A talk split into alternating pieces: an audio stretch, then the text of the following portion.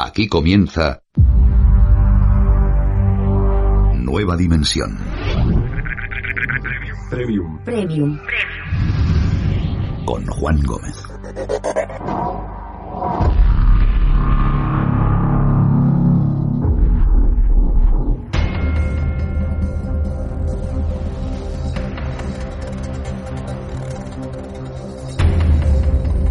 Hola, muy buenas noches a todos. Bienvenidos a Nueva Dimensión Premium.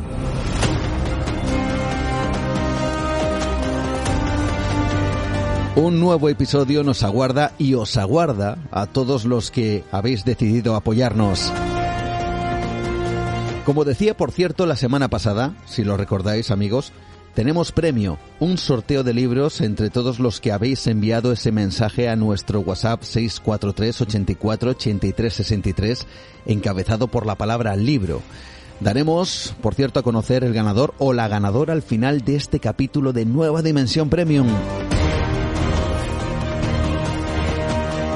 Sin duda es una forma de agradecer vuestro apoyo a todos vosotros, así que en este universo expandido de nueva dimensión donde nos encontramos, tenemos un episodio especial para vosotros.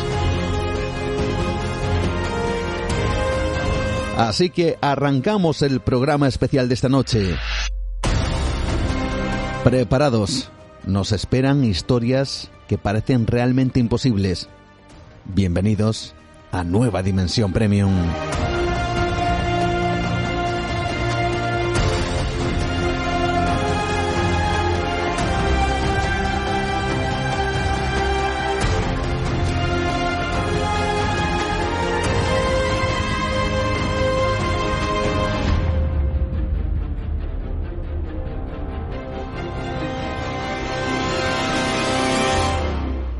Me gustaría que ahora viajáramos todos en el tiempo.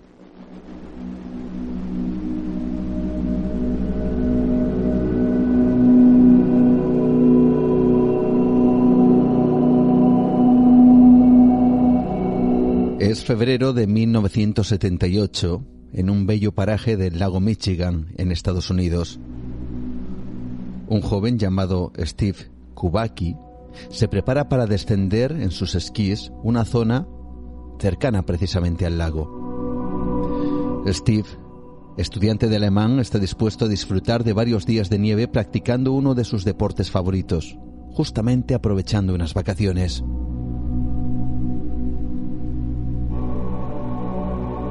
Desde lo alto de una loma, divisa al fondo la orilla del lago completamente helada por el frío.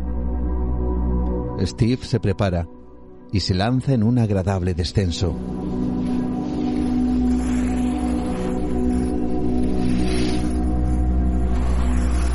Está solo, únicamente acompañado por el sonido de sus esquís y el viento que choca ligeramente contra él. Lo que no sabía Steve Kubaki es que estaba a punto de ser el protagonista de uno de los sucesos más enigmáticos y con mayores interrogantes que han ocurrido en el ámbito del misterio en Estados Unidos.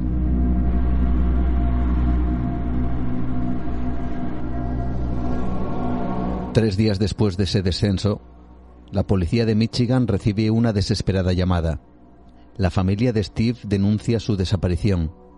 Su madre, con clara angustia, afirma que su hijo no ha regresado de sus vacaciones y que la última información que tiene al respecto fue su última conversación donde le dijo, Mamá, me voy a esquiar.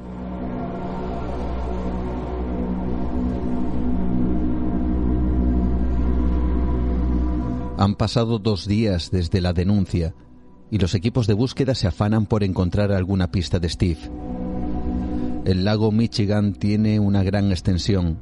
Solo en sus orillas se encuentran ciudades como Chicago, Milwaukee, un lago con una extensión de cerca de 58.000 kilómetros cuadrados. Uno de los grupos de búsqueda parece divisar algo extraño cerca de la orilla de la playa helada del lago.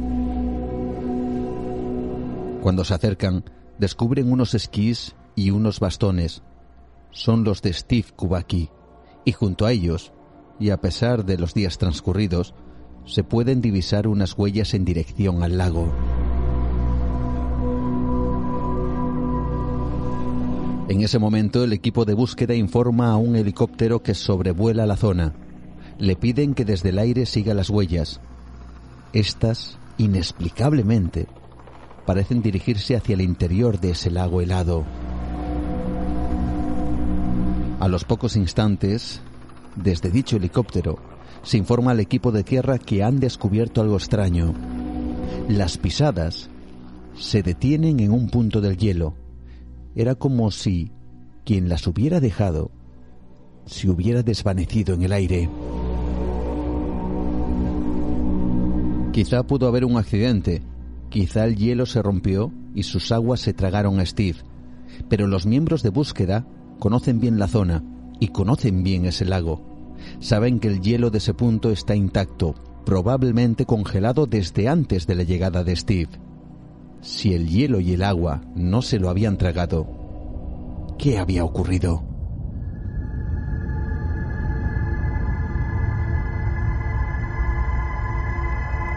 Ahora amigos, vamos a dirigirnos hacia otro lugar. Nos encontramos en un bosque donde el viento agita ligeramente las ramas de los árboles.